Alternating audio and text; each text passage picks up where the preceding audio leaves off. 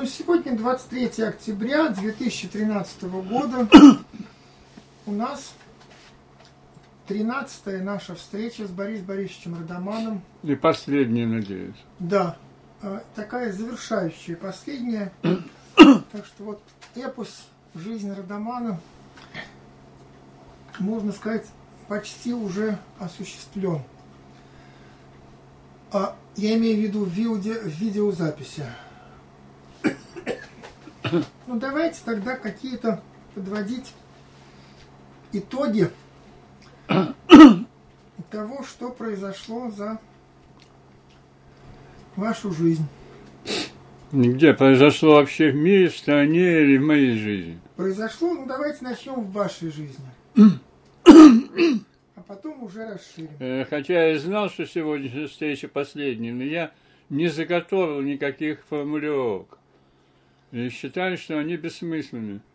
Потому что смотря с какой точки зрения посмотреть. Во-первых, это зависит от точки зрения. Во-вторых, это зависит от сегодняшнего настроения. Если у меня сегодня настроение плохое, я могу оценить свою жизнь как никчемную, а если оно хорошее. Поэтому многое зависит от случайностей. Поэтому, в общем, это все довольно бессмысленно подводить итоги. Ну, э, э, может быть, итоги моей жизни как ученого, они, возможно, близки к нулю. Вот. Потому что область науки, в которой я работал, она малоизвестная, о ней обычно никто не вспоминает. Хотя люди живут на Земле, о том, что есть наука о Земле, они не вспоминают, они серьезно к этому не относятся. Для них география – это нечто, что они проходили в школе, не более того. Во-вторых, я всю свою жизнь потратил на то, чтобы что-то написать. Я не знаю, являюсь ли я ученым э, в каком-то таком строгом смысле слова. Не только потому, что я выходил за пределы науки, как публицист и как там писатель, как почти каждый так делает. Но хочу вам напомнить, что я не являюсь ученым э, по современным бюрократическим критериям. У меня за последние не то что годы, а десятилетия нет публикаций, соответствующих нормам ВАКа, и нет цитирования, соответствующих этим нормам. Значит, я не являюсь ученым с точки зрения современных чиновников. Но при этом ведь у вас за последние, как вы сказали, 20 лет, э, наверное, не один десяток, а, а несколько десятков, если не сотен статей. Да. А? Большая часть моих статей была написана, опубликована именно в это время. Ну вот что это за парадокс, что сотни статей, а вы не ученый? Но природа и жизнь, она вся полна парадоксов. Само существование людей является парадоксом. Ну, а что вы хотите, чтобы частный случай парадоксом не был? Это во-первых. Во-вторых, наука интернациональная, международная наука. наука не только естественная, но естественная, безусловно, не может быть ни русской, ни американской. Если наука становится национальной, значит, это уже какая-то идеология. Вот. Поэтому наука, а сейчас наука говорит не на языке эсперанто, который был придуман для подобных вещей, а на английском языке. И того, что издается, пишется на английском языке настолько много, что если отсечь все остальное, не англоязычное, то англоязычная часть человечества этого вообще не заметит. Вот. А у меня публикации на английском языке были только в советское время, правда, довольно фундаментальные. Но, не прямо штук семь было всего. А последние годы ничего такого не было. И я в мировую англоязычную науку не вписан. Мои экологические концепции там неизвестны. неизвестны. Именно то специфическое – Э, то те особенности России, на которые нацелена моя и теоретическая география, они там неизвестны. Специфика России не понимают на Западе, географические специфики. Особенности устройства нашего пространства, которые связаны с нашим режимом авторитарным. что у нас пространство устроено иначе, чем даже в странах Балтии, вот, российское пространство. Этого они не знают, не понимают, и это на английском языке никем не объявлено.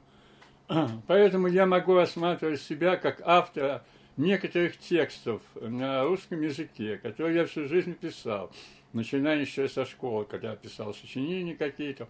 Я продолжал это без всяких переломов и революций в моей жизни, до сегодня я продолжаю. Я не могу отделить свои научные работы от ненаучных, потому что и в тех, и в других одни и те же могут и действовать, и развиваться дальше. И, видимо, я э, этнографический феномен умирающей русской культуры. Русская культура сама по себе очень феноменальна. И у нее был расцвет определенный в 19-20 веке. Вот э, я плод этой культуры. Язык, на котором я пишу, это язык 19 века. язык Чехова, там Толстого. Вот. Совершенно старомодный, не, чужды современному поколению, вплоть до пунктуации и синтаксиса.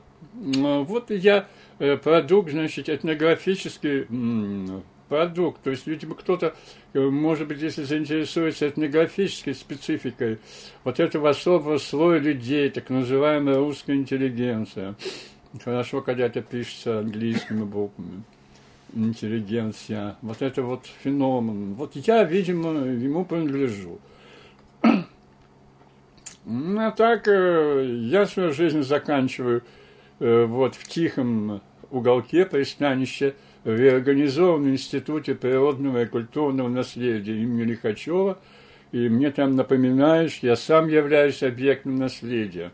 То есть в данном случае я не только субъект, изучающий наследие культурное, а и сам объект этого изучения.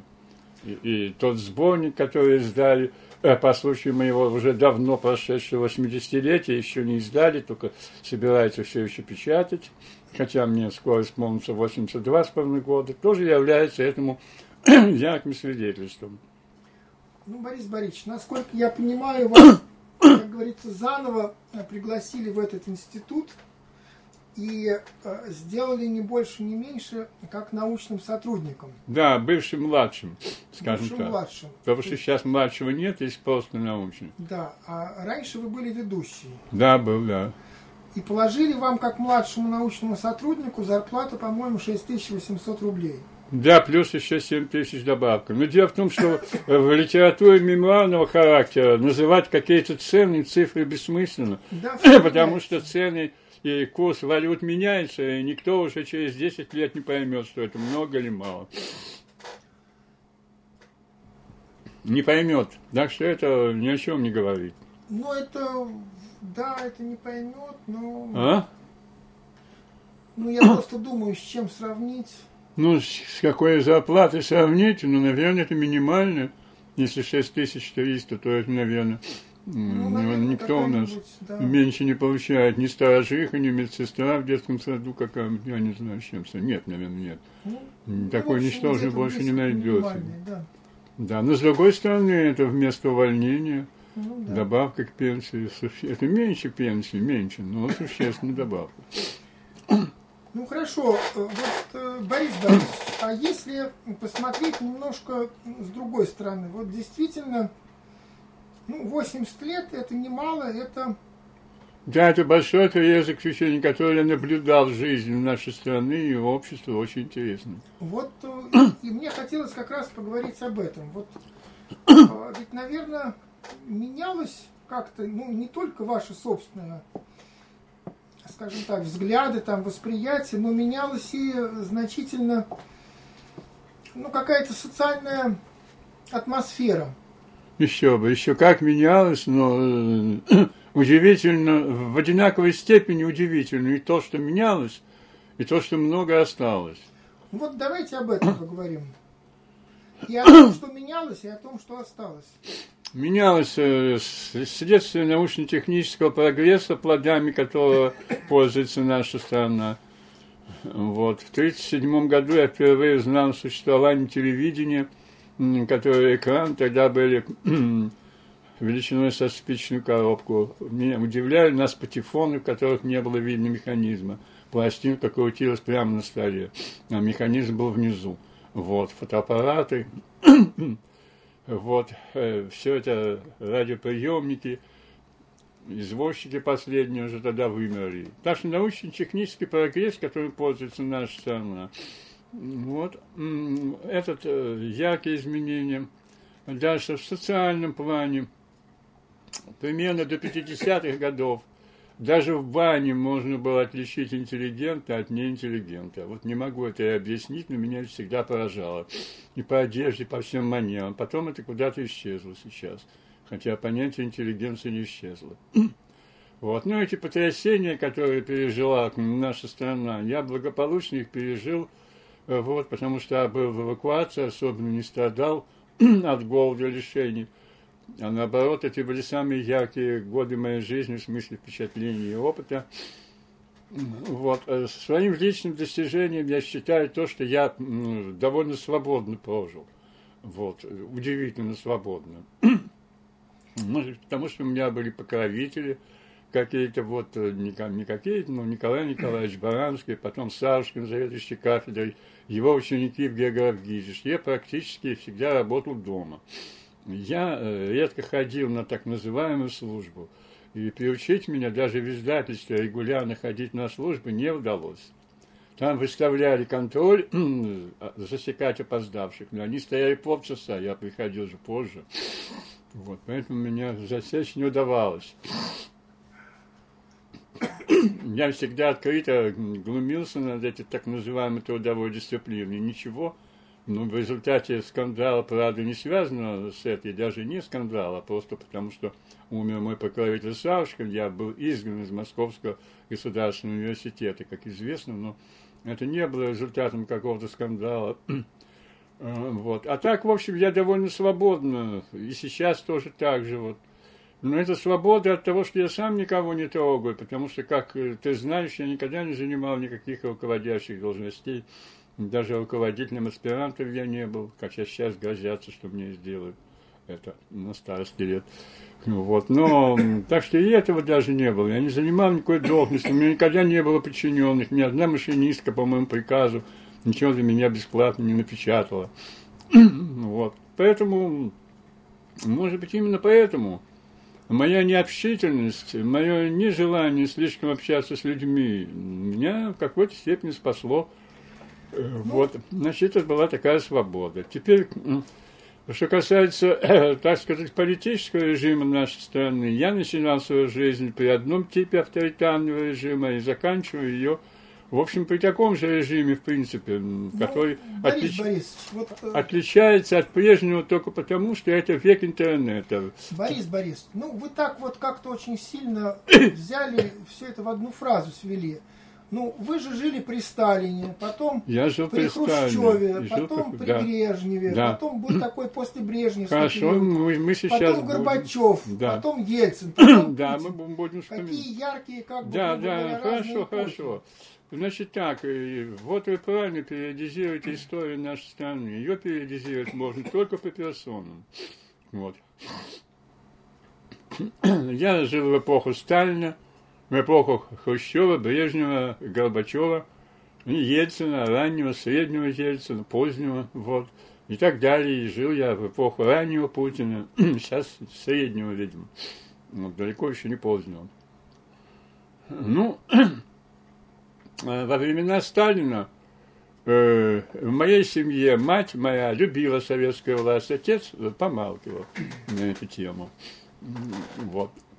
Как я уже говорил, моя мама и я, мы воспринимали, видимо, буквально все то, что говорят по радио. Радио было университетом для моей мамы. Хотя моя мама окончила всего три класса школы, но она впитала эту учебную программу сельской школы очень хорошо. И в дальнейшем книги, чтение книг и особенно радио – которую она слушала, ее формировали, воспитали ее мировоззрение, включая ее произношение. Потому что она такое, на русском языке стала говорить достаточно хорошо. Вот это вот, это, как я уже говорил, репрессии не коснулись нашей семьи. О них у нас помалкивали. Вот. Ну, я в молодости э, был достаточно оппозиционным. Примерно с 12 лет я э, тоже считал уже, что наш режим отличается от гитлеровского только тем, что наш режим это наш российский, так сказать, а то, в общем, европейский феномен, вариант тоталитарного режима. Что, в общем, я никаких иллюзий.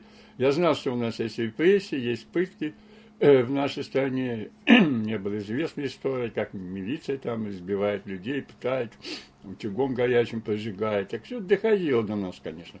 Вот, так что мне это было неприятен, этот режим. ну, к концу обучения в школе. В школе я достаточно позиционно держался. Но это все списывали на переходный возраст. Мальчика переходный возраст. Мой переходный возраст начался с того, что я отказался отвечать вообще по русской литературе устной, потому что мне оскорбило то, что когда я стал выступать впервые со своим знанием повести э, о полку Игореве, мне сам учитель сразу двойку поставил, я сказал, что я больше вашего предмета не буду изучать. И ничего, два с половиной года держался. вот. То же самое я химию в школе бойкотировал, потому что мне что-то не понравилось. Вот. Ну, под конец я еще там Юра Погодин взглянули друг на друга и сказали, что нам надо попробовать все-таки приспособиться. Мы вступили в комсомол самый последний.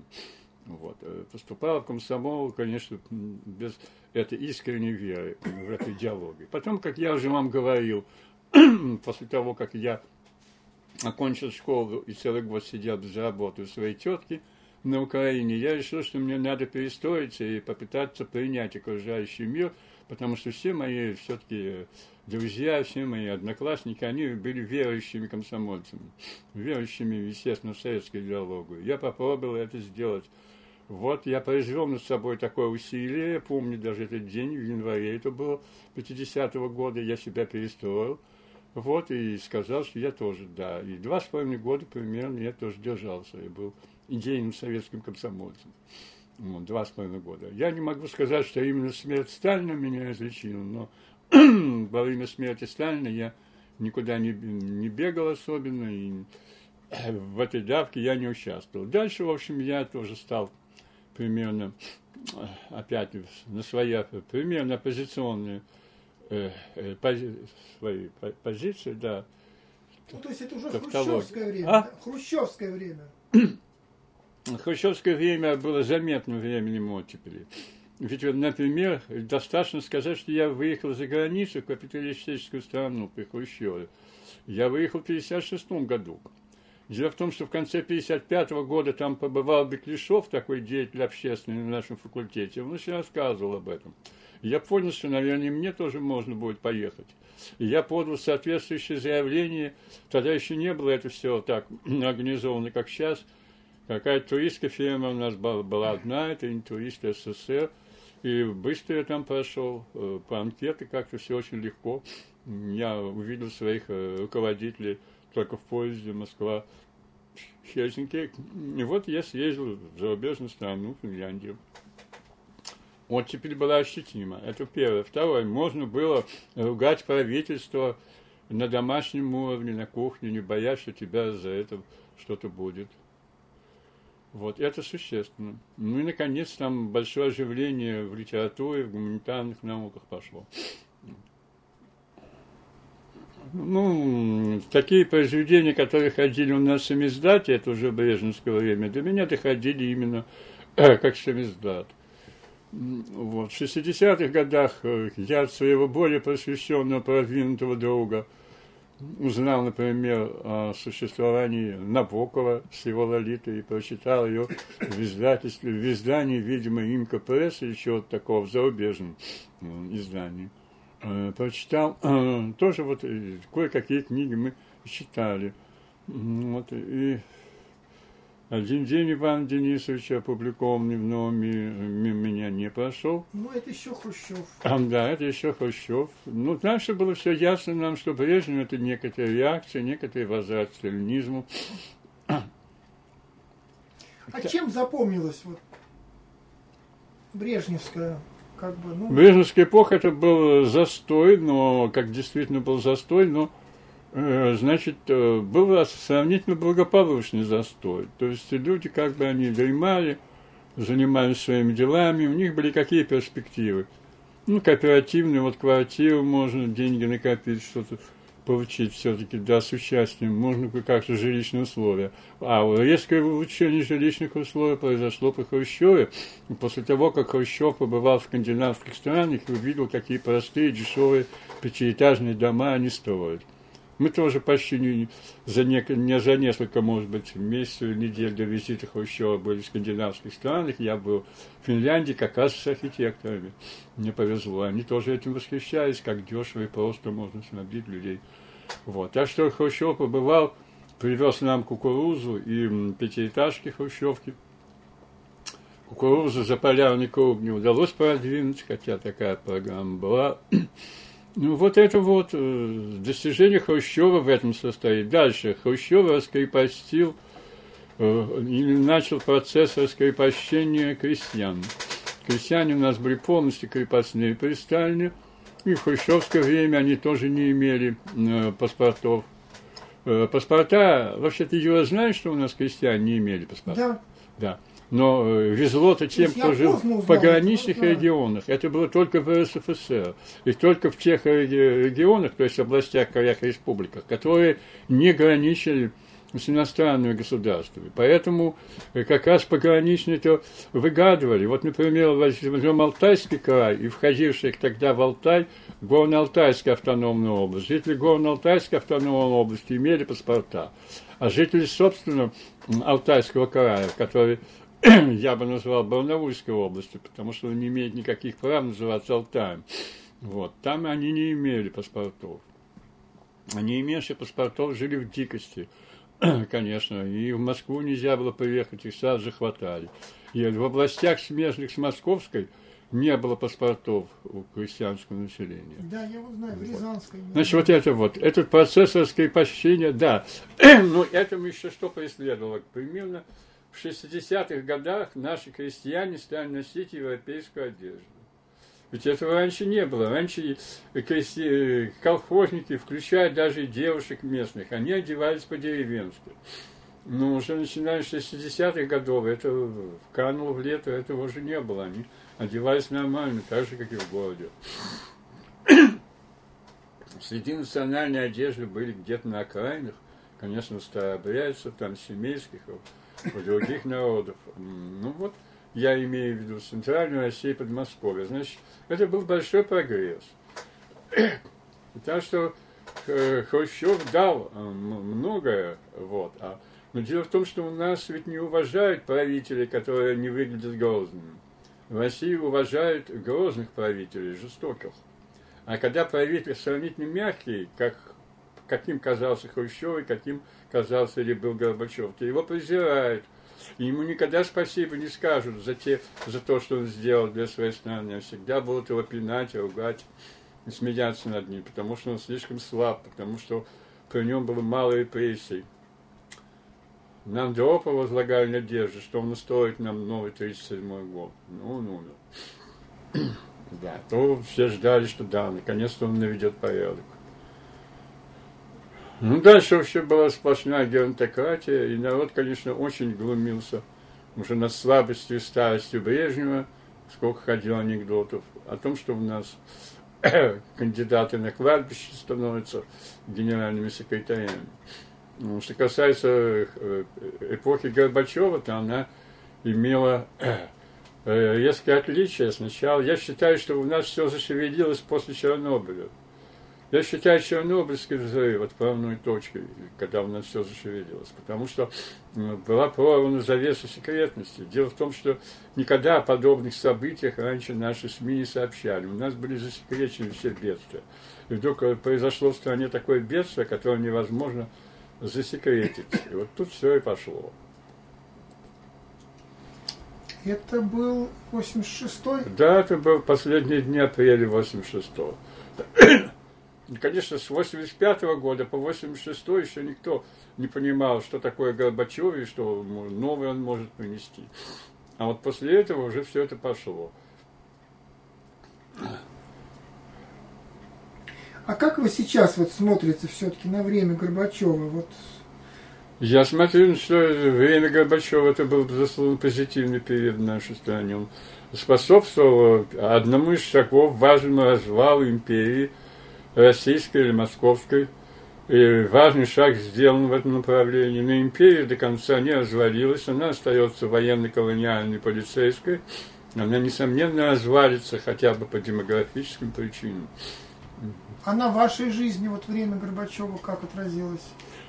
на моей жизни время Горбачева меня застало вообще в состоянии безработного, потому что я был изгнан из Московского университета в 1984 году, и коллеги мне пророчили должность истопника или дворника. Но этого не случилось. Во-первых, там у меня поселился, я там обслуживал одного азербайджанца, который потом стал их министром по линии его докторской диссертации – Потом меня взяли на временную работу в институт генпланов, куда я тоже, конечно, не ходил. Потом у меня там еще на квартире жили две студентки, так что я ярко провел это время. И вот начало 85 -го года.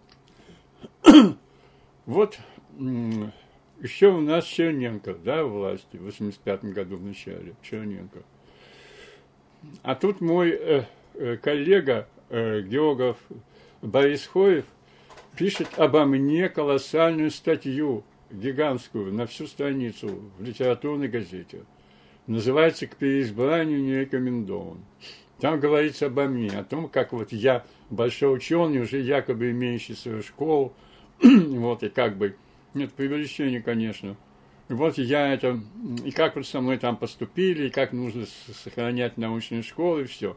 Но называет он меня под псевдонимом Борисов – вот, и публикует это в литературной газете. Публикация эта пришлась на март 1985 года, когда как раз Горбачев пришел к власти. Дело в том, что э, уже была сверстана эта статья, как вдруг умирает Черненко, и все откладывается. И вот моя статья, статья обо мне была отложена на две недели, потому что в это время пришел к власти Горбачев.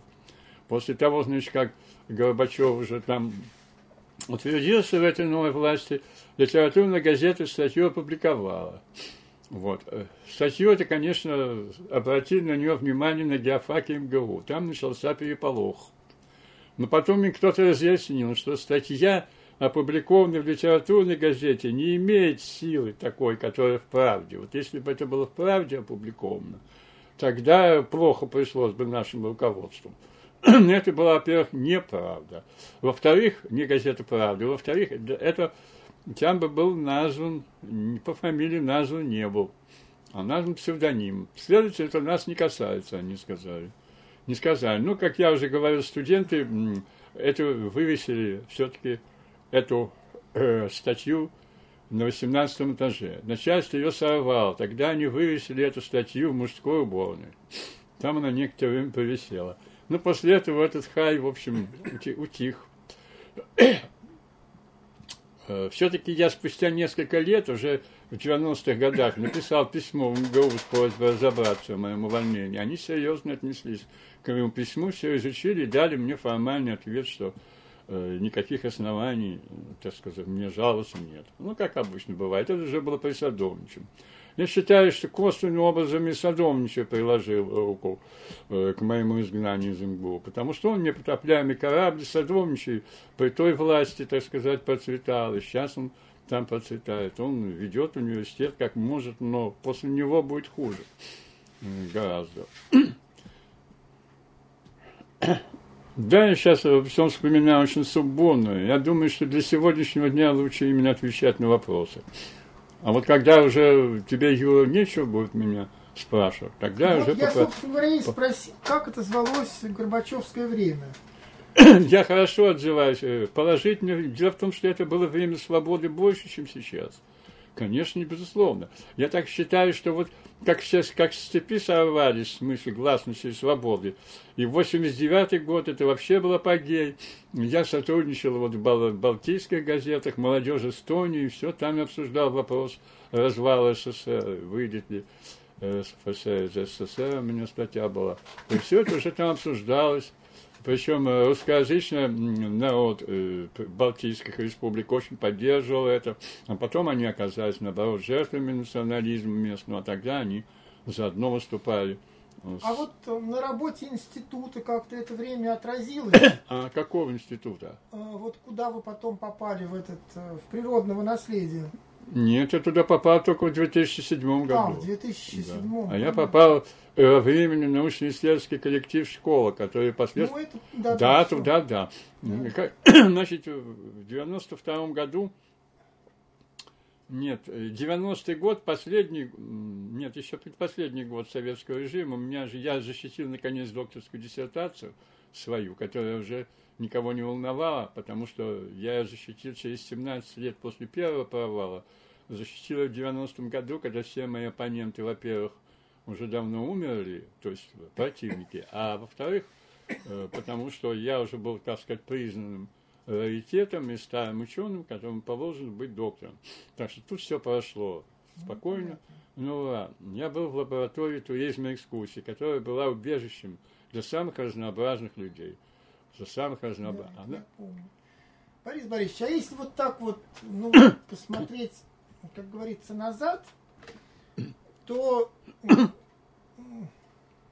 вот это до Горбачевское время – то есть до Горбачевское время это все-таки время такого значительного идеологического контроля. Да. Собственно говоря, ну, и в науке, и в прессе, да. и, ну, собственно, ну, даже, ну, и в жизни тоже. Да. В общем, все понимали, что можно, что нельзя да. и так далее. И у нас была внутренняя цензура. Вот, Вы прекрасно знали. Да. Вот а, каким-то, вот сказывалась ли эта внутренняя цензура ну, скажем так, вот на, ну, на результатах вашей работы? В минимальнейшей степени, потому что у меня как раз была тогда больше теоретической географии. Дело в том, что вот эти все публицистические мотивы, а также экологические, появились уже потом, когда все ослабло. А до 89-88 года я за собой не помню таких вот статей, которые бы вообще обсуждали будущее России или смысл нашей жизни всей советской, и вот ее, этих проблем не было. То есть для вашей области это было не, ну, как говорится, не очень важно? Да, не очень важно было, как если бы я занимался математикой. Ну, вот. хорошо, а для географии вообще, для ваших коллег? Для географии, для ваших коллег это было, конечно, не безразлично. Дело в том, что советская социальная экономи... советская экономическая география изображала наше хозяйство так, как будто у нас вообще нет военно-промышленного комплекса. Это же сплошная ложь. Поэтому я особо не любил географию промышленности. Я ее отказался изучать вообще еще и когда был студентом, когда заведующим кафедры стал после смерти Савушкина Хрущев, наш Хрущев, вот, который занимался именно этим, он, собственно, меня выгнал с кафедры. И правильно сделал, мне с ним там нечего было делать. Его всякие промышленные узлы и комплексы. Как можно вообще преподавать, умалчивая главной отрасли нашего хозяйства, а именно военной промышленности. Но я этого совершенно не касался. Вот, потому а что... А вот э, вы упоминали э, такую вещь, что в то время в советской географии, э, ну, была география, скажем так, производства, а географии потребления не было. Да. Э, это ведь тоже было, ну что, это случайность? Или это все-таки было как-то связано с идеологией? Это было связано с идеологией, с марксистской тоже, но сдвиги начались давно. Сдвиги начались еще в 1965 году, когда меня э, взяли на работу в МГУ сказали, что надо заняться и непроизводственной сферой. Я 65 -го года стал заниматься географией сферы обслуживания и больше географией туризма. А вот до того времени почему это, ну, собственно говоря, замалчивалось, что ли? Да, это замалчивалось. Э, потребление человек. Человек был как бы изгнан из экономической географии. Хотя Николай Николаевич Баранский многократно об этом напоминал, очень важно, как люди живут, как, что они едят и так далее. Это выпадало. География наша не была географией человека, а буржуазная антропогеография была искоренена. А комплексные географы, как Берг и Григорьев, которые до Октябрьской революции были комплексными, они потом ушли в целую физическую географию для того, чтобы сохранить себя и науку. они очень не хотели никакой кооперации с экономикой географами. Это противоречие до сих пор сохраняется. Потому что экономика географы пришли со стороны, из марксизма, там начали Маркса цитировать.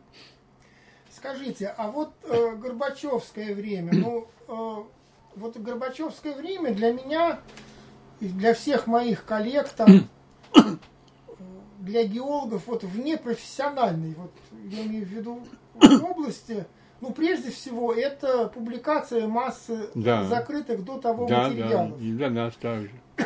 Вот, но вот этот взрыв с публикацией вот массы материалов, вот в вашей профессиональной области, он как-то отразился, вот, э, ну, грубо говоря, концепции западных географов, каким-то образом они были, ну, новостью, что ли, были ли как-то восприняты, или вот в этом плане Дело они том, оказали какое-то влияние до на этого у нас, географию? У нас был такой проводник э, Медведков, вот, э, который, собственно, нас знакомил э, с этими всеми концепциями. Так что концепции западных географов, они были знакомы нам, вернее, тем, кто этим интересовался. Только в советское время это подавалось очень специфически, как ты знаешь, под видом критики ну, да. разных. У нас же был целый институт, по вот институт международного рабочего движения, ИМРД в котором много замечательных диссидентов и ученых скрывалось, ну, то есть ютилось. А они, ты знаешь этот институт? Да, да. Ну вот, ты лучше меня знаешь,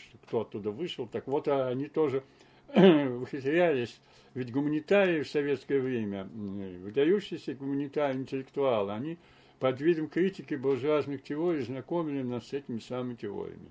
Так что это да, проходили эти теории – вот. Но среди географов были и цепные псы, которые действительно, узнав об этих теориях, начинали лаять и кричать, что они фашисты. И у меня тоже был такой противник Семевский э, в Петербурге, в Ленинграде, который время от времени лаял на меня. И тоже говорил, что мои работы открывают дорогу в фашистской геополитике или еще чего-то в таком вот духе. Так что у нас была такая идеологическая борьба.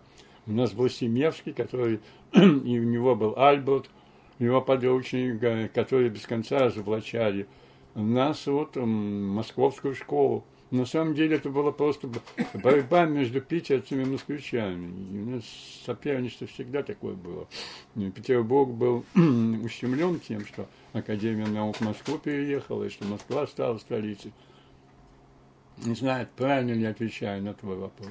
Ну, правильно, правильно. А вот э, скажите, пожалуйста, поскольку вы говорили, что ну, западные географы все равно они не понимают вот того, как устроено да. наше пространство. Да, не понимают. Ну, просто потому, что у нас такой строй, который вот, собственно говоря, это пространство устраивает, и не живя здесь, невозможно это понять, Да, это так. так как далее. нельзя понять русские анекдоты и как нельзя понять нашу коррупцию. Так? Ну да. Ну и отсюда возникает некоторая проблема, что ли. Ну вот то, что важно для нашей географии, может быть не очень важно для западной географии. Совершенно верно. И наоборот. Совершенно верно, поэтому они это и не воспринимают. Там уже другое сейчас, там какие-то образы, недавно же там это. Вот то, что замятины другие, они вот это именно ловят оттуда, да, что там важны это образы, важно это представление людей. А это вот конкретная там э, инфраструктура, которой мы занимаемся, там всякие трамваи, дороги, э, прочее, грядки э, с огородами. Все конкретика, это все уже их не интересует. А я именно этим занимаюсь. Я занимаюсь реальным вещественным ландшафтом. И думаю о том, чтобы он был оптимальным для жизни людей, для природы. Для того, чтобы существовал какой-то симбиоз между дикой природой и урбанизацией.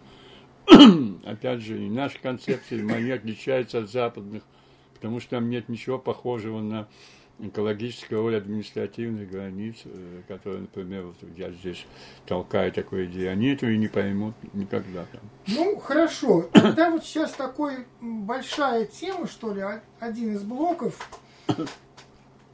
Вот на вашей жизни, вот, скажем так, э, ну, влияние нашего государства на природу. э, влияние вот устройства нашей власти э, на живую природу, на географическую среду. Вот на протяжении вашей жизни что-то менялось в этом плане? Ну, Или государство всегда было ну, максимальным, что ли, врагом? Что, государство когда было? Государство было, ну, скажем так, уничтожителем природы, врагом. Или все-таки это как-то менялось отношение государства? Вот на протяжении Государство жизни. было уничтожителем природы, но зато в рамках государства сформировалась концепция природных заповедников, э, которые, равны которым не было нигде, может быть, по силе своей значимости. Э, потому что действительно это в какие годы она сформировалась? Ну, это и в 20-е, в 30-е годы сформировалось. Дело в том, что благодаря плохой транспортной доступности в нашей стране можно было сохранять природу заповедников. Потому что просто туда трудно было добраться, частное лицо же не могло нанять свои вертолеты, и вообще автомобилей людей не было, и дорог не было. А когда транспортная доступность, транспортная доступность это единственное, что берегло природу в нашей стране. А, это первое. Второе. Сейчас государство, конечно, в максимальной степени агрессивно по отношению к природе. У нас подмосковный ландшафт уничтожается из-за застройки коттеджными поселками, переезжается автодорогами, леса у нас вырубаются вовсю, в Сибири продаются китайцам и так далее. Ну, в общем, потому что сейчас государство, или, может быть, это не государство, а хозяева государства, сейчас в наибольшей степени беспощадны по отношению к природе. Кроме того, они саму идею заповедников э, пытаются уничтожить. вот, то есть они сейчас э, такой закон готовится, что если заповедник утратил свое значение природоохраны, то его можно ликвидировать. Вот. Ну хорошо, ну а в советское время были э, ну вот эти ну, поворот рек отменили, э, но тем не менее... Да, конечно, гнуснейшим преступлением является уничтожение рек, например, Волги. Ведь я все-таки из тех, кто видел Волгу в детстве, почти всю, когда она была рекой, она же Уничтожение Орала. Да, уничтожение Орала было проделано. Карабагазгол ликвидировали. И что такое Карабагазгол? Это река, которая вытекала из Каспийского моря. Каспийское море – это проточное озеро. С одной стороны, Волга, через Волгу вода поступает, через пролив Карабагазгол она уходит из моря. Баланс такой был, в общем. Вот, на это посягнули. Вот. Дело в том, что из э, крупнейших посягательств на ландшафт удачным и вот почему-то забытым является все-таки результаты так называемого сталинского, на самом деле докучаевского плана преобразования природы. Вот эти лесополосы, все. Вот это же хорошо, что они возникли. А вот об этом сейчас как раз и молчат. Вот, никто к ним серьезно не относится. Видимо, вместе со Сталиным выкинули на свалку историческую. А ведь это, несмотря на то, что эти лесополосы были проведены совсем не так, как нам ученым бы хотелось, но тем не менее они все равно сыграли свою положительную роль. Поэтому они неузнаваемо преобразили ландшафт безлесных зон нашей страны. Это лесополосы. Что же касается водохранилища, это, конечно, ужасно. Особенно Рыбинское мелководное водохранилище. Ну, ну а вот программа мелиорации, уничтожения Конечно, это варварская программа мелиорации. Э, она мелиорация свелась к рытью канава. Канавы рыли там, где это было удобно. Вот, и чтобы план выполнить. И, безусловно, уничтожение болот, Дубнинское болото, какое великолепное, уничтожили безвозвратно. Так что примеры варварского отношения к природе, а я этого не отрицаю. Так что, конечно, советский режим внес свой вклад в уничтожение природы нашей страны. Сейчас это просто делается более цинично и интенсивно, быстрее. Ну, тогда это началось. Тогда в виде некоторых великих строек. Но опять же я говорю, что тогда охраняла природу, это э, плохая транспортная доступность. Сейчас этот фактор резко снизился. Ну, а если вот э, чуть-чуть подумать о, ну, о перспективе в этом плане, вот э, скажем так, какие, ну, какие у вас ну, оценки, что ли, вот того, что ну, в этой сфере будет происходить? Конечно же, пессимистические оценки, ужасно пессимистические. У нас как-то был э, один профессор с очень русской фамилией, то ли Денисов, то ли чего-то, американский профессор. Американский? Да. Ну, ну, русский человек отсюда, говорящий хорошо по-русски, то есть просто русский. Вот. Я у него спросил, как, Десаси бил, он сказал, все вырубит.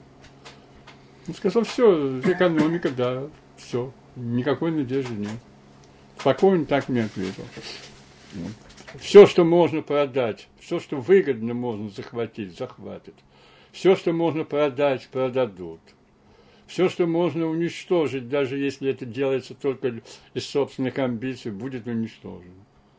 Ну, а вот ваши любимые Подмосковье, которые... вот, вот Хотелось бы написать статью мы с Каганским Подмосковье, которое мы потеряли. Боже ты мой, конечно. Э, здесь э, дело в том, что мы с Володей Каганским еще сейчас говорим о том, что нет людей, которые помнят Подмосковье таким, каким оно было всего лишь 40 лет назад. Просто людей нет. Потому что мы, нам некому, э, мы не знаем, на кого нам опереться, на чье сочувствие кому мы будем говорить, э, кто нам, кому это будет интересно. К примеру, я всегда вспоминаю про некоторую Мазину рощу. В Москве есть такой район Мазина роща. Но ведь никто же не жалеет, что Мазина рощи нет. Наше поколение ее не застало. Никто и не думает о том, что была какая-то Мазина роща, которую надо восстановить. А вот сокольники существуют. Если сейчас будут вырубать сокольники, конечно, у них будут защитники, будут протестовать. А будущим поколениям это же не интересно.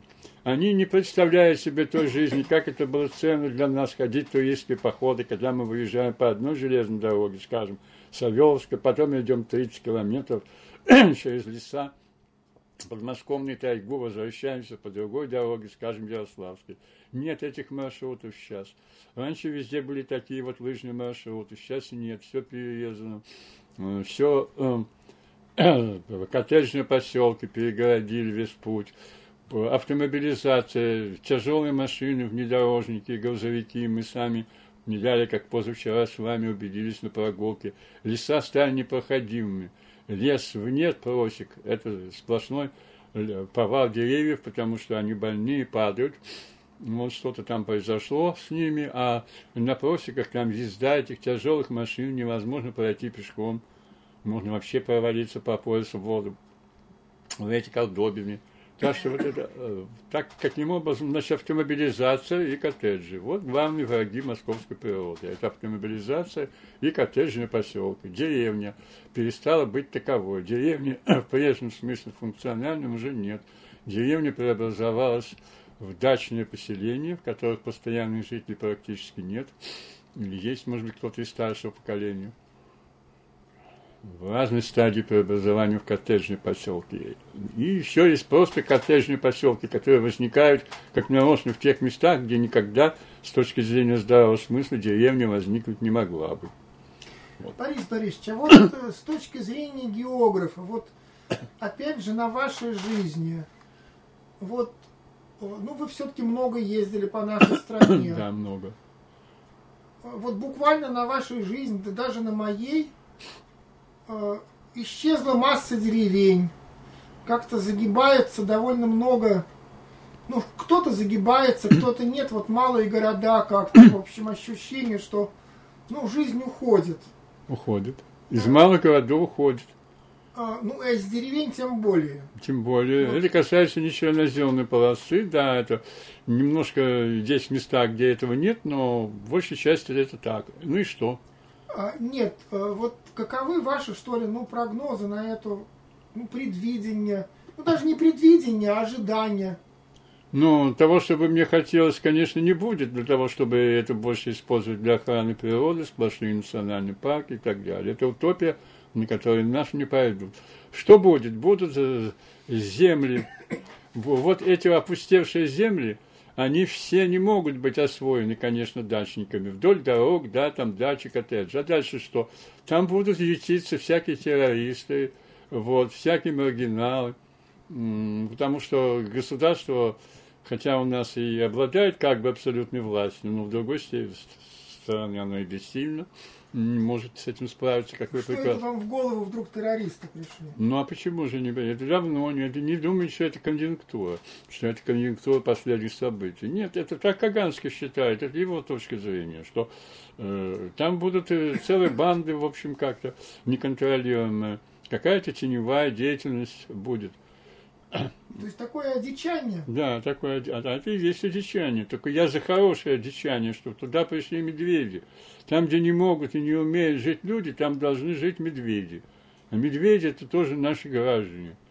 Любимые, между прочим. Кто же станет возражать? Мы любим своих животных, медведей. Но надежд на хорошее Медведи, я думаю, нет. все любят, даже и политики наши. А? Ну, хорошее одичание, оно результат, э, собственно говоря, все-таки сознательных усилий. По-всякому бывает. Вот в какой политики. степени э, это то, что такое хороший природный ландшафт, что такое плохой, я не знаю. Но в какой-то степени здесь что-то положительное в этом. Э, конечно, в одичании есть, если природа возвращается туда, где люди не хотят жить. Все жители бывшего, все жители СНГ вот, э, хотят жить, в общем-то, в Москве. Все в Москве активно. они не могут жить? Все. Они могут, так, так во-первых, э, не все все-таки проникнут в Москву, но они хотят жить все здесь. Во-вторых, эти здесь еще не о Москве, а обо всем московском регионе, так что всю Московскую область а также и такие города уже, как Тула, Калуга э, Рязань, тоже сюда включайте. Вот это большое Подмосковье, да. Все хотят жить в Москве и большом Подмосковье. Все хотят жить. Те, кому это не удается, живут еще в Нижнем Новгороде Екатеринбурге. Вот. Больше ничего у нас перспективного нет. Малые города бесперспективны в нашей стране. Наша страна очень централизована. Э, хозяева страны заботятся только о себе, и поэтому выгодно быть у них под боком, потому что там, где много богатых людей, там и бедным лучше, там и нищим хорошо, относительно нищим. Либо где на свалку на помойку выбрасывается много объедков, то их должен кто-то есть. А эти объедки в таком переносном, может, неплохом социальном смысле слова, это и есть то, чем мы с вами питаемся, потому что мы живем в Москве и пользуемся привилегиями нищих, живущих рядом с богатыми людьми. Ну, Борис Борисович, ну, как-то, но вот такие очень крупные города э, Востока, э, нашей страны, как Томск, Омск, Иркутск, Красноярск, все относительно, по сравнению со своими территориями, они процветают, по сравнению с Москвой, они в упадке, это же все относительно. Конечно, они относительно перспективны, они высасывают из своей территории, а из них высасывают. То есть многоступенчатая миграция. Это касается также, вот, как на примере девушек видно, самые хорошенькие девушки из, из малых городов большие, более хорошенькие, успешные больших городов, крупные и за границу дальше уже. Вот. Так что происходит такая многоступенчатая миграция. Все наиболее активные, наиболее умные, они в первый их эшелон, это, конечно, уже мигрируют в западные страны. Вот там у нас все, посмотрю, вот людей моих знакомых, все вот наиболее успешные люди, всех внуки или правнуки или в США и Канаде, или в Израиле. Вот. Ну и у нас самые богатые еще в Великобритании держат своих потомков. В Герм... Да, еще и Германию. Не самые богатые. Вот куда они э, все. А на их место приходят уже люди из глубинки и в основном тоже азиаты э, с бывшего СНГ, для которых Москва – это вот обетованная земля. Если для москвичей обетованная земля – это где-то запад, то для них именно это. И это для них больше подходит, потому что для их клановой коррупционной системы, которая складывается, как раз Россия – это благоприятное поприще. Зачем этим людям, которые действуют в Москве, занимаются бизнесом, зачем им западное законодательство и порядки, где нет коррупции? Им нужна Россия с ее так называемой коррупцией, которая в нашей стране является не извращением режима, а самим строем. Это не извращение нашего строя, это наш строй как таковой. Э, административный рынок по Кордонскому. Обмен услугами. Ну, то есть, все-таки вот э, с точки зрения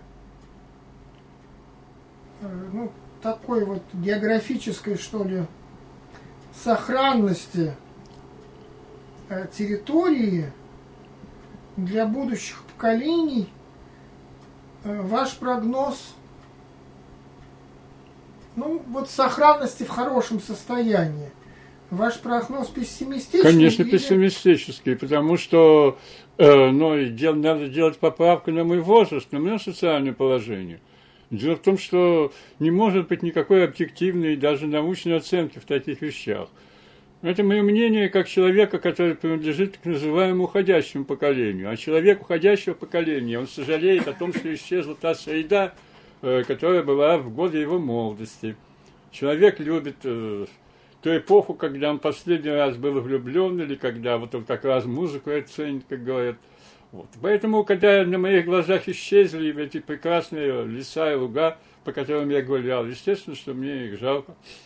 Так что, собственно, может ли дорого стоить мое мнение? Можно считать его таким же экспертным, таким же научным. Так что, конечно, я пессимист, безусловно, во-первых. Во-вторых, я же вижу, и если посмотреть на историю, на все реформы в нашей стране, они сомнительны по своим результатам. Вот назовите мне такую реформу, которая бы, безусловно, не была сомнительной. Ведь даже вот та, такая великая реформа, как освобождение крестьян в 1961 году, а кончилась она Октябрьская революция, этот период. И новое крепостное право в деревне восторжествовало. Даже такие вот события нельзя назвать положительными, как это ни странно, хотя освобождение рабов вроде во всем мире это положительное явление. Ну хорошо, давайте немножко о приятном. Давайте, я с удовольствием. Вот я вы... вообще доволен тем, что у нас сейчас беседа именно идет с помощью вопросов, потому что монологи, да, тем ну более, вот э, да, подводящие итоги всей жизни, это непродуктивно. Нет, нет, ну какие Во-первых, жизнь не кончается. Кончается, кончается. Ну, относительно, скажем так, прожитого у вас впереди меньше. Ну, О, да. Да, но сколько впереди? Понятно, что несколько не месяцев максимум. Ну? Да, несколько лет. Ну, несколько месяцев, несколько месяцев да. максимум. Несколько лет это больше трех лет, а меньше трех лет это уже несколько месяцев. Ну вот. Меньше трех лет это меньше. Да, лучше так говорить, да. Понятно. Хорошо. Вот вы э, десятки лет ходите в походы. Да. Походы, ну, Выходного скажем так, дня. походы выходного да. дня, но они более продолжительные были у вас. И понятно, что вы э, всегда ходили в походы в компании. Да. Вот мне бы хотелось, чтобы вы вспомнили об этих компаниях и как-то рассказали и назвали, может быть, каких-то людей. Благодаря вам они сохранятся. Да, конечно. И как эти компании, вообще говоря, образовывались, как они менялись? Да, ну как же, как же. Это есть на эту тему даже и публикации. Да, ну вот, я начал свою деятельность туриста в полном одиночестве. В сорок восьмом году мой отец на работе, где он был тогда в профсоюзе, электростанции чего-то, принес мне, ну, как, короче говоря, тут и карту Московской области для служебного пользования. Ну, нельзя сказать, чтобы она была засекречена, но она вот. Она стала для меня величайшей драгоценностью. Вот эта вот карта в одном сантиметре три километра. Ну, сколько она мне истирала, сколько она лохматилась, но она буквально до 80-х годов мне служила. Вот. И она сразу стала для меня стимулом для того, чтобы все это посмотреть. И свой первый поход, когда мы еще снимали уголок в избе в селе Спас-Торбеево, я в одиночестве совершил, когда я утром покинул свою избу, где мы с мамой жили, и совершил такой кольцевой маршрут. Там до города Красноармейска дошел, по узкоколейке прокатился. Вот. А тогда мне было 16-18 лет. После этого я стал ходить не обязательно выходной день, если была возможность, э, по Подмосковью, совершал такие траверсные маршруты. Я по одной радиальной железнодорожной линии уезжал из Москвы, потом я шел на соседнюю линию. До 30 километров в день я проходил. Я любил тогда ходить пешком быстро. Вот. Знаешь, я тогда ходил один. Далее я поступил на географический факультет МГУ. Туризм как таковой отодвинулся в сферу, презираемую нами.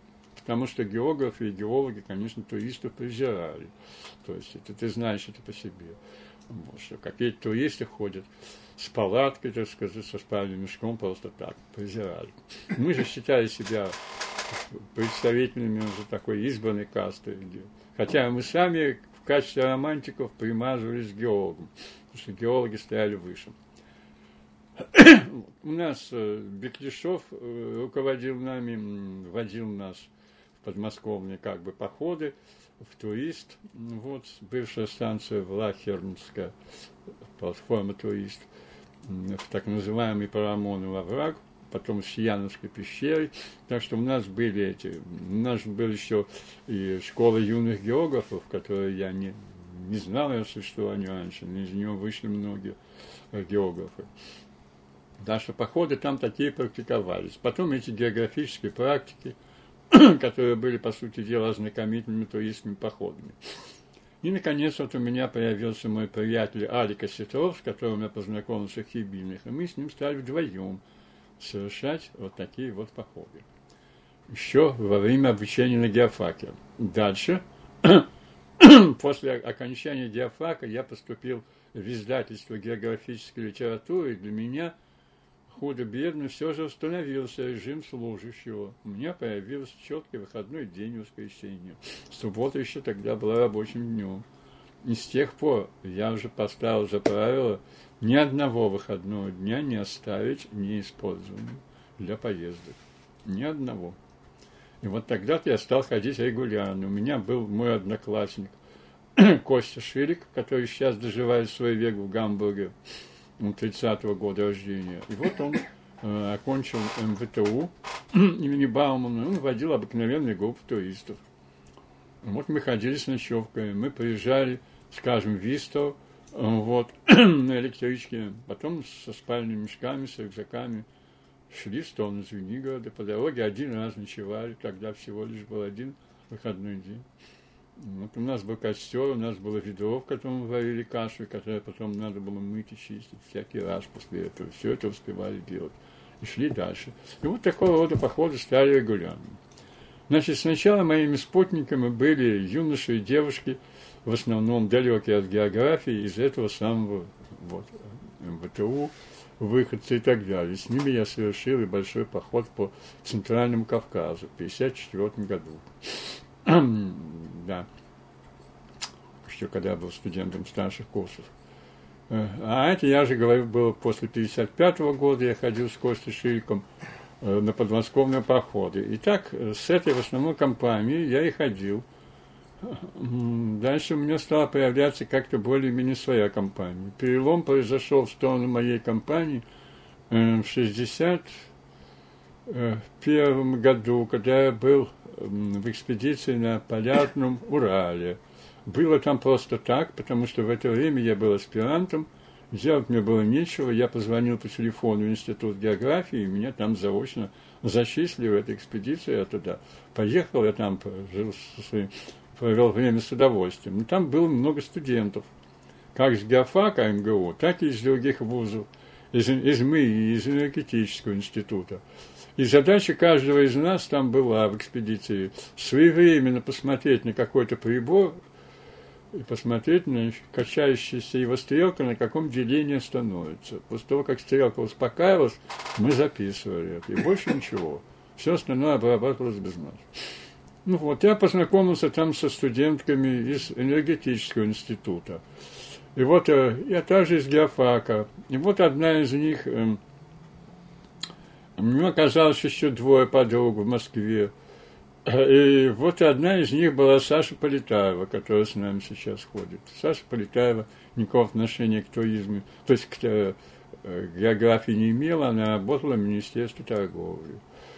Вот. Ну, их было трое. Галя Бушуева, Саша Полетаева, еще одна девушка – они жили в своей деревне, которую потом присоединили к Москве, в деревне Нагатина.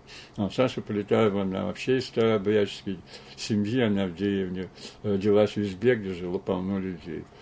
Вот. Ну, потом они переселились в хрущевской пятиэтажке. Знаешь, появилась у меня вот Саша Полетаева, там еще какие-то девушки из энергетического института. И постепенно я стал сам лидером вот такой вот компании. Я стал, каковым я кое-как еще продолжаю быть до сих пор. Мое лидерство заключается в том, что я придумаю маршрут и обзваниваю по телефону. Так что Саша там держится очень давно.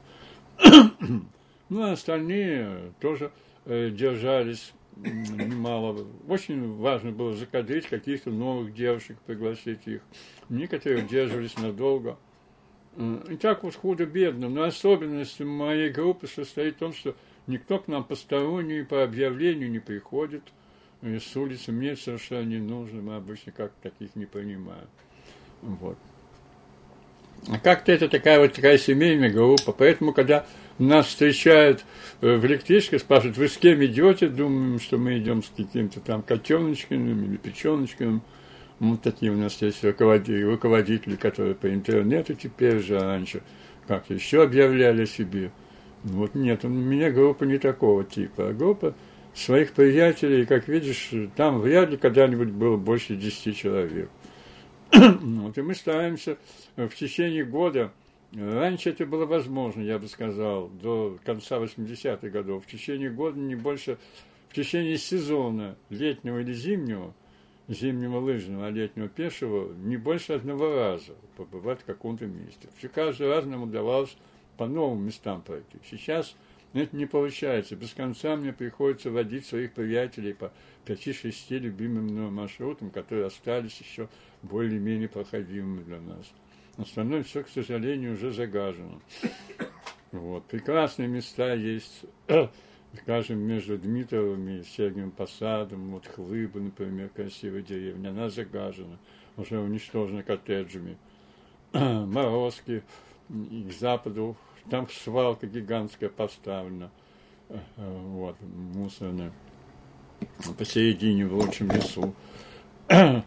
И таких примеров немало. Печально.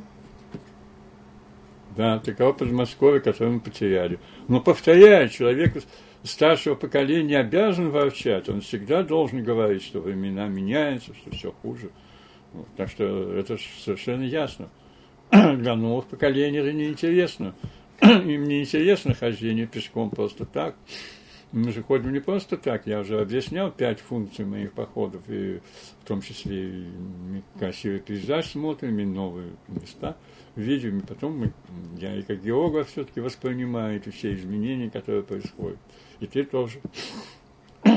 Ну, ну Борис Борисович, еще? лучше то, что теперь вы можете побывать там, где было раньше невозможно. Вот. Да, заграничные поездки, это замечательно, это новое открылось передо мной. Хотя Э, все мои, я все равно не перестаю завидовать своим коллегам и относиться к ним косо, смотреть на то, что они еще в советское время начали путешествовать за казенный счет на разные конференции, сейчас тем более. А я вообще один раз в жизни был на международной конференции в Чехии, да и то за свои деньги, ну это было дешево. А так, в общем, Никогда. Я никогда в жизни не был заграничной командировке. Я напоминаю об этом. Никогда. Я никогда не был ни на одном зарубежном совещании, кроме этого. Никто мне туда не посылал.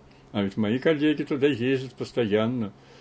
И даже не имеющие отношения к совещаниям, как моя жена Татьяна Викторовна Казарова, она тоже китаяется так примазаться своим подругам, что, чтобы выезжать таким вот образом за рубеж. Для меня еще и некоторые девушки тоже журили в советское время. Они говорили, вот Игорь Михайлович Любимов, он путешествует за казенный счет, а ты ездишь за свои деньги. Вот. Ну, чего жалеть? Вы же побывали? да, конечно, я же не, не жалею. Оказывается, что и моей ничтожной зарплаты хватает. Я побывал, ну, я число а, посещенных мною стран, я же записываю э, так, чтобы мне было удобно, вот, чтобы результат был побольше. Я, я беру формально строго современные политика административного деления, признанная в Российской Федерации. Ничего не поделаешь. 16 стран вот, бывшего СССР сюда входят, 16 стран я посетил. Россия тоже в их числе. Написано, что Россию я посетил с 1931 по, 1000, по 2013 год. вот. И так у меня, я, я учитываю Южную Осетию и Абхазию. А также я учитываю отдельно Гренландию, потому что Гренландию никак не назовешь Данией. Нельзя же говорить, что ты был в Дании, если ты был в Гренландии. Она не входит в Европейский Союз, э, кстати говоря, так что у нее визовый режим отдельный. Вот, Гренландия. Ну, вот так, собственно, вот таких стран 50 с чем-то набралось. Понятно. Ну, это действительно не каждому удается. Многим удается теперь. Теперь нет, Мягко нет, вы знаете, Юра, нет, не, не угонишь со своими коллегами. Есть такие коллекционеры, которые побывали в 130 странах. Вот. Но это, в этом есть что-то пошлое, это есть коллекционирование достижений, потому ну, что современный да. туризм превратился в вид массового потребления, где человек просто коллекционирует свои достижения. Если люди полетают в Гренландию на 4 часа для того, чтобы только поставить галочку в биографии, они больше вообще не хотят там ну, быть, понятно. им там не интересно. Мы бы с удовольствием были подольше, но у нас просто на деньги времени. Хорошо, а вот вопрос совершенно, совершенно из другого. Давайте, давайте. Вот чего вам в жизни хотелось сделать, но не удалось? А я не знаю. Просто... Ну, были какие-то вещи, вот, ну, которые вы вот, как бы сказать, не знаю, там, добивались, идеи какие-то. Нет, не, по линии работы мне хотелось больше написать. У меня много не написано. Я вообще хотел чуть ли не общую теорию классификации написать книгу. Но потом я понял, нет, это я этого не потяну, это не совсем мое. Вот. Но свою монографию формы районирования я так, собственно, не написал. Сейчас уже вряд ли она у меня с компьютера уже исчезла частично, видимо. Но она в отрывках как-то опубликована. Вот, так что все это смежно, это смежно с тем, чем я занимаюсь. А вот чего-то такого особенного, отдельного от моей научной деятельности, от моих интересов. Или внутри вашей научной деятельности. Не было, не было такого. Видимо, я не ставлю перед собой, я не мечтаю о том, что заведомо неосуществимо. Но я даже и не имею таких желаний. Вот, в такой сфере. Ну, в детстве у меня был этот бред великого волшебника, я хотел быть великим волшебником или даже богом. Но ну, это само собой. Но и к этому же нельзя Нет, относиться. нет, я имею в виду вот, все-таки не великое волшебство. Нет, а да, да, вот я не знаю, не было, но я не знаю, что, может, ты мне подскажешь, может, какие-то примеры из жизни других людей, что ты имеешь в виду. И тогда, может быть, я скажу. Ну, значит, действительно. Может быть, ты было. думаешь, что я хотел построить дачу, но ее не имел. Я как Или, может быть, ты думал, что я э, что-то, я не знаю, что еще. Нет, совершенно. Хотел вот, бы быть а... директором там, какого-то института. Но, Нет, а дальше... не было этого у меня. Я об этом не в голову думал, не приходило, не да. Думал. А Нет, что тогда ты имеешь в виду? Я скорее думал какие-то ну, научные я не знаю, вне, идеи, задачи, которые... Вне вот... того, что я занимаюсь, ничего такого не было. А то, что да, недоработаны отдельные идеи, отдельные высказывания, могли бы развернуться в целую книгу, да, вот, или Ну, все-таки было... же развернулись. А? Ну, тем или иным образом они Ну, не совсем, это можно было бы, например, как нормальный ученый поучиться аспирантам. Вот и они бы там тоже развивали бы эти все вещи. потому что некоторые вещи, которые я говорил, они вроде бы осуществились, но как-то уже другими учеными на профессиональном уровне. Ведь все мои экскурсы в социологию, там еще куда-то, они же не профессиональные. Вот они, так сказать, не вписаны э, в науку. Например, вот это моя концепция э, уровня окруж... отношения человека к окружающей среде, там пять этих уровней – где развивается, на мой взгляд, идея Кьоркегора о трех стадиях человеческой личности, этической, эстетической, религиозной. Но это же не профессионально, и те, кто этим занимается, они же ничего не знают о моих работах, и никогда о них не узнают. Потому что если даже я посылаю на такие совещания свои доклады, там на них просто не обращают внимания. Таких случаев было несколько. Вот так. так что все это одно дерево. Как я уже хотел сказать, все мои интересы, занятия и мечты – это одно большое разветвленное дерево. И нет отдельно стоящих кустов и отдельно стоящих деревьев. В этом тоже есть своя прелесть, какая-то целостность. И нет у меня мечтаний о том, что заведомо невозможно. Почему-то это мне в голову не приходит. Может быть, это и хорошо с точки зрения философа, не желать невозможного. Может быть, в этом что-то есть того же буддизма или там чем-то еще, не знаю, как-то. Потому что беден не тот, кто не имеет, а тот, э, Ну, наверное, тогда последний вопрос, Уже опять последний. же из научной сферы. Вот какие-то крупные задачи для современной географии, я имею в виду для России, А, может быть, какие-то недоделанные, недостаточно сделанные из того, что есть, из крупных задач. Вот можете назвать, нет? Для науки, да? Да, да. для сферы ее применения. Ну, это же связано, как бы сказать. Ну, грубо говоря, что надо делать, вот. Надо лучше изучать Россию и ее специфику. Вот. Это не противоречит нисколько общенаучным задачам. Но мы живем в России, мы должны лучше знать свою страну. Вот мне сейчас одна моя знакомая, такая профессиональная женщина, конечно, она не имеет ни ученой степени ничего, но имеет отношение к географии. Она хочет создать институт Россиеведения. Пригласить туда и меня, и тебя, и еще кого-то там. Вот. И действительно это назрело, да. Вот мы плохо знаем э, специфику нашей страны по-прежнему. И наша задача ее изучать, потому что она у нас гигантская, совершенно не поддающаяся, необъемлемая она, как говорится. Вот, необъятная. Все еще неизвестное, мало познанное. И много исчезает, гибнет так и неосознанно, непознанно нами. Вот. Потому что вот это нужно изучать. А прикладная сфера, конечно, меня больше всего волнует именно экологическая сторона. Что меня уже неоднократно перестал, что... Ну, экологическая страна это только застрелиться. А? Настолько там все как бы не так, что лучше застрелиться только. Нет, я говорю, что есть положительные моменты возвращения природы в места, которые покинуты людьми. Это надо поддерживать.